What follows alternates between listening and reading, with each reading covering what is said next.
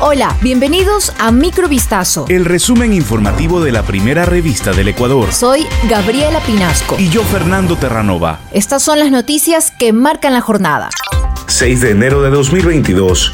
Ecuador sumó este miércoles 2.837 nuevos contagios de COVID-19 y acumuló 557.273 casos positivos de la enfermedad durante la pandemia, según el último reporte epidemiológico difundido por el Ministerio de Salud Pública.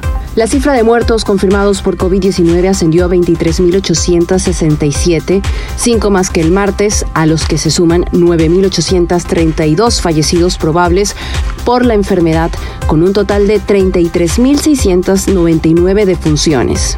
En medio de un nuevo pico de la pandemia por las fiestas de diciembre, Ecuador mantiene la vigilancia de los contagios por la COVID-19, con nuevas medidas de distanciamiento que estarán vigentes en principio hasta el 23 de enero, cuando se realizará una nueva revisión de la situación.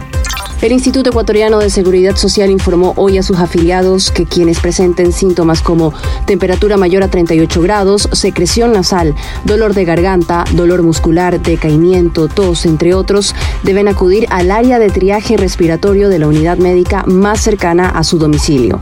En dicha área, los profesionales de la salud valorarán los signos y síntomas de la persona, quienes de considerarlo pertinente prescribirán la realización de una prueba PCR y de antígenos para determinar si es COVID-19. Tras los resultados de la prueba diagnóstica, el personal calificado indicará el tratamiento médico a seguir. Para validar los certificados médicos particulares, la institución indicó que los de uno a tres días de reposo se pueden validar de forma virtual en www.ies.gov.es en la sección Validación de certificados médicos dentro de la opción Trámites virtuales. A partir de los cuatro o más días de reposo es necesario validarlo de forma presencial en las unidades médicas del IES.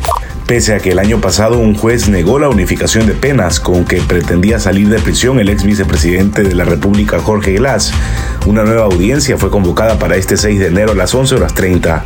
La defensa de Glass presentó el pasado 2 de diciembre una acción judicial para conseguir la unificación de penas, que en caso de aprobarse podría solicitar la prelibertad y así salir de la cárcel de la Tacunga en donde se encuentra recluido. El ex vicepresidente deberá comparecer a través de videoconferencia a la audiencia señalada. Glass fue condenado a seis años de pena privativa de libertad por asociación ilícita en el caso Odebrecht y a ocho por cohecho en el caso Sobornos 2012-2016. En pleno aumento de los contagios de COVID-19 tras las festividades de diciembre y frente a la transmisión comunitaria de la variante Omicron, el presidente Guillermo Lazo anunció que realizará sus actividades de forma virtual a fin de mantener el máximo nivel de precaución. La medida se dio a conocer luego de que el vicepresidente Alfredo Borrero informara que dio positivo por coronavirus. En el COE Nacional también se levantó la alarma tras el anuncio del contagio de su presidente Juan Zapata y de otros colaboradores de la entidad quienes ya se mantienen aislados. El 87% de los asesinatos de periodistas desde el 2006 siguen sin resolverse, advirtió este jueves la UNESCO, que indicó que la mayoría de los 55 perpetrados en 2021 se produjeron en América Latina y Asia Pacífico. Una vez más, en 2021 demasiados periodistas pagaron el precio máximo por sacar a la luz la verdad, indicó en un comunicado la directora general de la UNESCO, Audrey Osulay, llamando a hacer más para garantizar su protección. Según datos del Observatorio de Periodistas Asesinados de la Organización Cultural de la ONU, 55 periodistas y trabajadores de medios de comunicación perdieron la vida en 2021, el menor número de muertes anuales en más de una década. Rusia y otros aliados del gobierno de Kazajistán anunciaron envío de tropas para apoyar al presidente de ese país, Kasim Yomart Tokayev, quien este jueves puso en marcha una operación antiterrorista contra los manifestantes.